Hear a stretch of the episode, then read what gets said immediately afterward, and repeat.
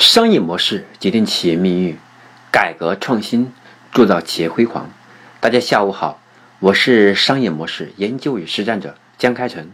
欢迎大家收听我的商业模式创新的系列课程，一共是一百八十讲。我们每周三和周五下午五点半准时更新，每次更新一讲，碎片学习，时刻成长。下班路上我们一路相随，让您不再孤单。今天。我将给大家分享的是我们商业模式创新系列课程的第六十七讲——商业计划书当中的商业模式。在引在我们进入到课程之前呢，还是引导大家一起来思考课前的三个小问题。第一个问题：什么是商业计划书？第二个问题：商业计划书当中有哪些关键要点要写？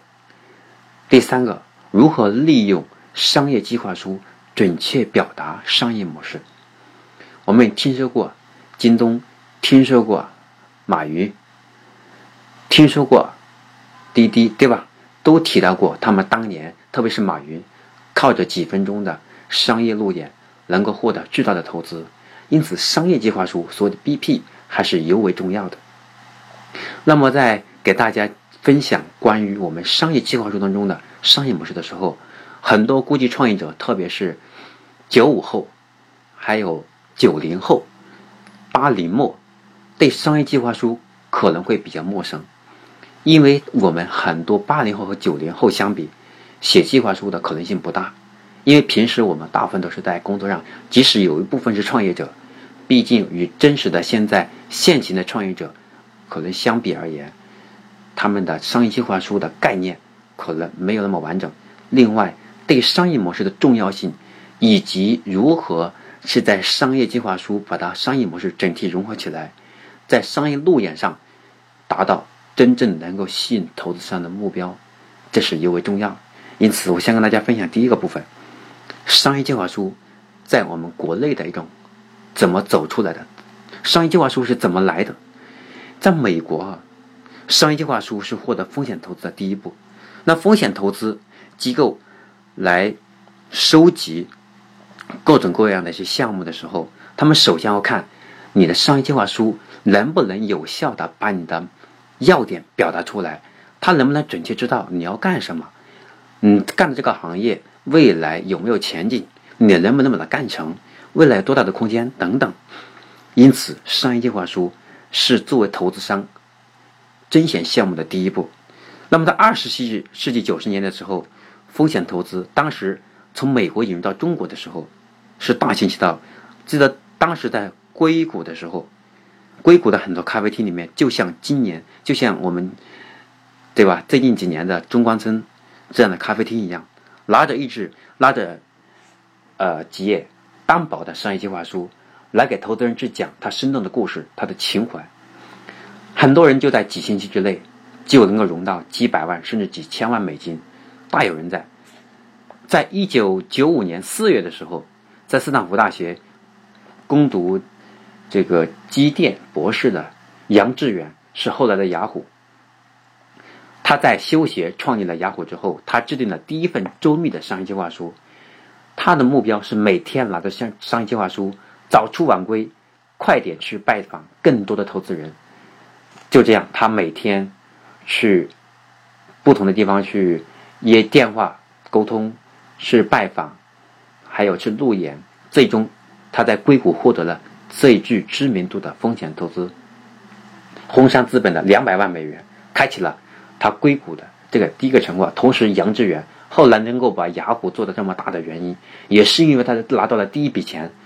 可以放心大胆的是让团队去开发产品。那么在中国呢，我们人们对商业计划书的魔力。是后来才逐渐认识了，很多人以为都是靠朋友关系，认为你靠谱，就给你点钱，你做点事情。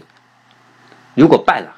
给我对吧？那就是按照我实际投资的，给点利息，甚至不要利息，或者是这个钱呢是真正的作为风险投资也就算了。在中国早期的时候，都是靠朋友的赞助，是借钱贷款来创业，而在美国当时很早就开始有商业计划书了。因此，人们逐渐逐渐才开始把美国的商业模式的概念带到中国来。在一九九六年的时候，张朝阳凭借自己的执着和对中国内外、国内外的互联网的深度的了解，以及对美国的商业模式、美国的互联网的借鉴和模仿，以商业模以一纸商业计划书融来了十八点十八点五万美金，回到中国创办了人们听不懂的互联网公司。后来人们逐渐明白了，这张纸还挺有用。才逐渐的让大家认识到商业模式最重要的是要靠商业计划书来表述，让别人认可你，让别人从你的情怀、从你的故事、从你的背景、从你的表述、从你对行业的坚信、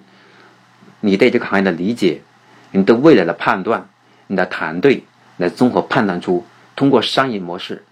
再结合一起来看看你要做的事情能不能做成。在二零。零零年前后，以搜狐、新浪、网易等门户网站为代表的互联网企业，在风险投资的启蒙下，逐渐就起来了。因此，我们所看到的，其实商业计划书作为一个创业者是非常重要。即使我们自己父母有钱，即使我身边的朋友准备给我钱，我要去写。我认为写商业计划书不简简单单，仅仅是为了融资，也是给自己未来的发展。去设计一个良好的发展的战略，来作为一个参考的依据，也告诉自己每一步要怎么走，往哪里走等等这样的准确的定位。所以呢，在这次浪潮当中，美国风险投资也逐渐的大批量进入中国，以跑马圈地的速度来拓展领地，一手催生了当时还是比较弱小的中国互联网产业。但今天中国的互联网备受全球人的瞩目。在 BAT 为基础的互联网巨头的影响下，我们中国的互联网也高速发展，人工智能、大数据、云计算都起来了，在世界是独占鳌头。我们所看到的与美国的差距越来越小。从市场来讲，中国已经超过了美国。这是我们所看的，特别是以搜狐、网易当时融资作为主项，还有包括阿里，逐渐带着中国互联网走到现在。那么两千年的时候，马化腾。他拿着修改了六个版本、二十多页的商业计划书，凭着早期 QQ 的四百个、四百万个用户啊，从 IDG 和盈科数码拿到了两百二十万美金的风险投资，并迅速壮大。如今的腾讯，几亿的用户筹码，迅速在中国互联网站、在线游戏等多个领域，包括我们，包括腾讯现在在科技领域的投资，我们也所看到的，今天的。腾讯根本不是当年的我们所看到的一个以流氓软件 QQ 起家的那家公司，而是一个备受全球瞩目、让中国人骄傲的一家公司。所以我讲的第一个点，让大家正确去理解商业计划书它的重要性以及由来。那我再跟大家接下来分享第二个点，最重要的是商业计划书当中的商业模式如何是表达。商业计划书最重要的是描述商业模式。创业者要用最简洁的语言去清楚的描清楚的描述商业模式。那么，商业模式也是决定企业为实现其战略目标而采取的其自身不断增值与其盈利的经营方式。通俗的去讲，如何的去达到自己的目的，你要做什么等等这些原因等这些基本的确定性的要确定的要素。随着知识经济的到来。互联网经济全球化的发展形势，使企业间的竞争更加剧烈。今天是一个产能过剩的时代，今天是一个行业门槛越来越低的时代，今天是任何一个人都可以去放下手下的工作，去做另外一个曾经不懂的工作。因此，企业的生存存亡与以前相比压力会更大一点。在这种情形下，一个企业确定要做什么？企业的战略已经变得非常简单，也变得非常重要，而这是商业模式最基本的要点。所以我们说，商业模式不管是传统的我们说的 B to D、B to B、B to C、C to B、F to C 等等各种商业模式，是一只是一个基础的显形的商业模式。我经常举个例子跟大家分享，我们说阿里巴巴以天猫为例和京东。他们两个去对比，请问京东和天猫是一样的商业模式吗？很多人说当然不一样了。为什么？因为京东是做三 C 的，而天猫它主要是做小商品的，这不叫商业模式，他们只是在起步的时候定位一个突破点而已。但今天我们所看到的，以京东和阿里为例，我一再强调是京东，它更加强调的是简单高效，而天猫强调的是个性时尚。另外一个，京东和天猫，如果从宏观的商业模式来看，它确实是一样。为什么？它都是 B to C，只是京东和天猫，京东在 B to C 的基础上加了一个自营，来确保它的配送速度、它的产品的质量、它的服务、它的用户体验等等。这就为今天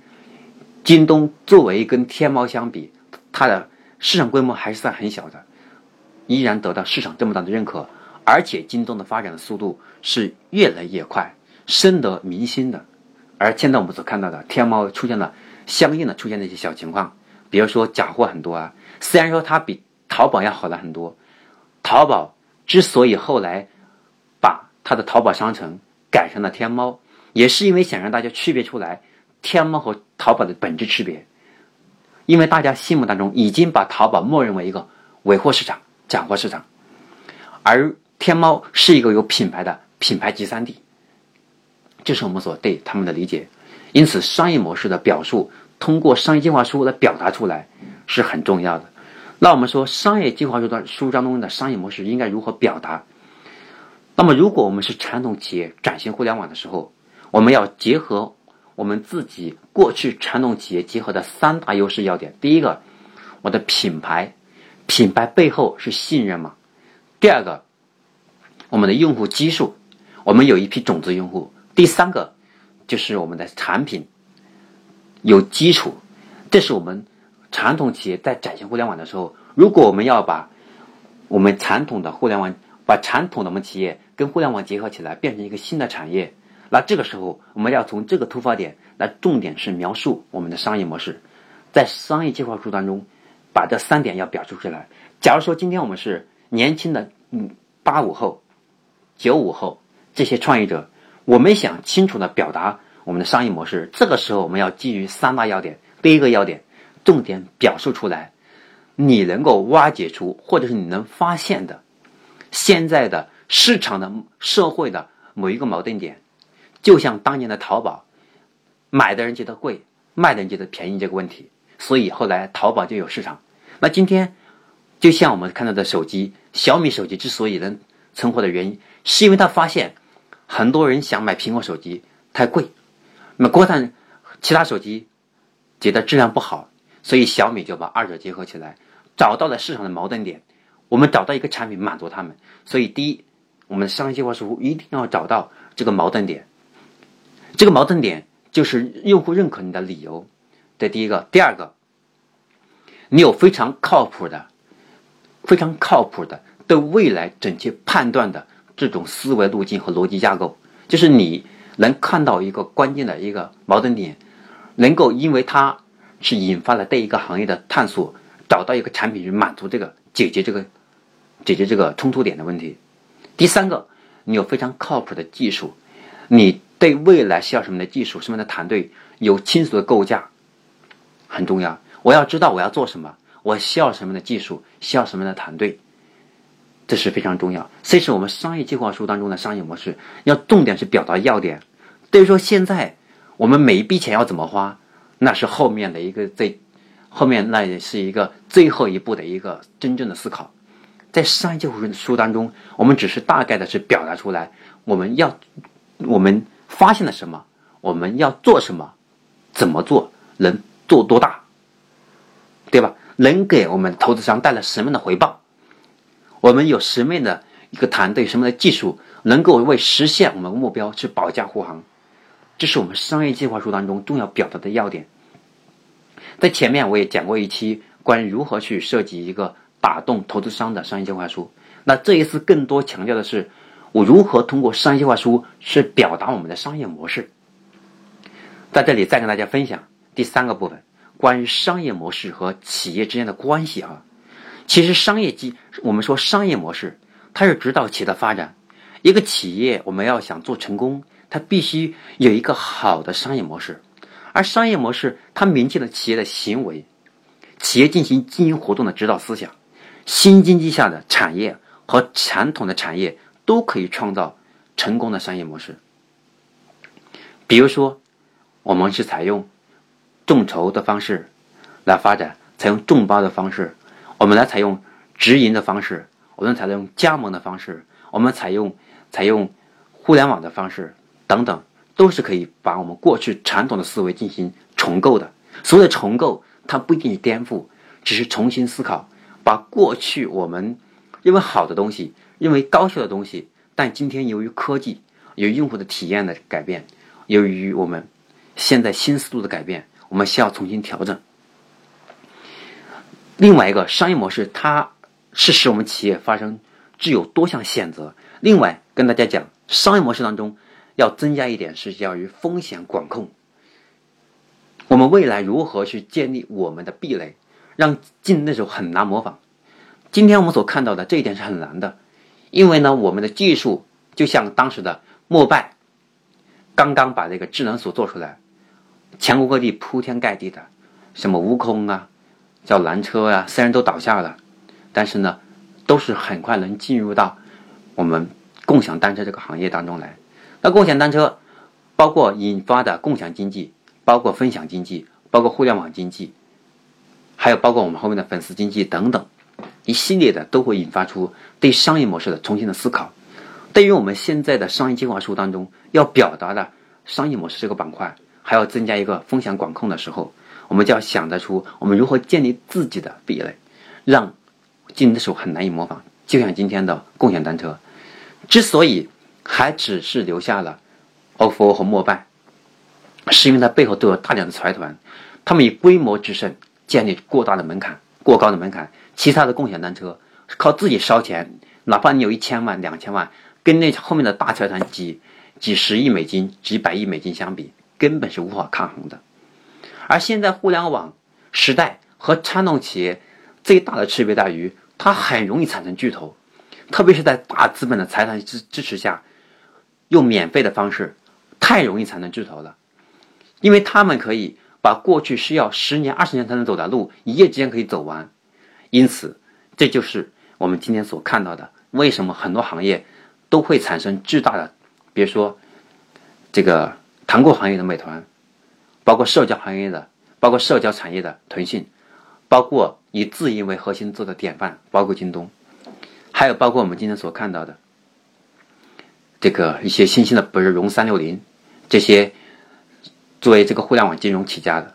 做的很好的一些平台，我们所看到的，他们都是靠最大的一个壁垒是靠规模，但这规模背后靠的是大量的资本，而资本背后就是要靠商业模式来去吸引投资商。所以在商业计划书当中，是描述商业模式，重点是面表示五大点。第一点是第一点，就是我们这个整个商业模式我们要干什么的问题。这第一点。我们发现了什么样的社会矛盾，让我们看到了什么别人没有看到的一个关键的蓝海市场？第二个，就是我们要做什么样的事情，这个事情有多大的成功率？第三个，就是我们准备用什么样的技术，有什么样的团队来把这个目标实现？第四个，未来这个行业的前景，未来在这个行业当中，我们做到什么的地位？我们做的最好的时候。能够占着多大的市场份额？我们能够做到是不是万亿市场？我们能做到，我们能能够做到什么样的领导地位？怎么能保证这个领领导地位能够持续保持？第四个，就是我们的风控体系，包括我们风控体系背后的三大特特点，包括资金支持、技术支持，还有团队，这是我们要考虑的一些问题。因此，商业计划书当中的商业模式。和我们自己做的企业的经营计划是不一样的，它要表达要点。因此，我们说商业计划书当中的亮点，才能决定风险投资商、风险投资人他对我们的兴趣度能不能大。如果作为一个创业者，当我们路演是表达我们的商业模式的时候，没有让投资人眼前一亮，就像当时的孙正义对马云的路演的时候眼前一亮的感觉一样。我们如果没有足够的自信，如果没有足够的准备工作，去打动我们的投资人。即使我们设计的太好，我们也很有可能我们拿不到这笔钱，也获取不到投资人的眼光。这就是我们所看到的商业计划书当中的商业模式的表达。希望大家能够通过我们今天的分享，能够深度去理解商业模式在商业计划书的表达有什么不一样的地方。那么，这是我们关于商业模式的这个部分。其实这个部分要和结合前面我讲到过的关于成功的商业模式这个部分是要结合起来，效果更好。希望大家听完这这一讲之后呢，能够再去看看我们前面那一讲。我是江开成，主要研究商业模式给我们现在的传统企业带来的新的商业价值。那我自己研究商业模式，目的也是能够帮助我们创业者、我们的企业、我们企业高管，能够深度去。把商业模式和企业的未来的命运紧密联合在一起，真正能够做到商业模式企业决定企业命运，改革创新铸造企业辉煌。那今天我的课程就分享到这里，每周三和周五我们五点半准时更新，欢迎大家及时收听与分享。更多精彩内容，请上喜马拉雅 FM 搜索江开成讲师，免费订阅我的商业模式创新的课程。我将结合自己多年的互联网创业经验，以及职业经理人的生涯的经验，结合，再结合我们知名企业的资源，打磨出这套商业模式创新的一百八十讲的系统课程，来助力我们传统企业、互联网创业者、企业高管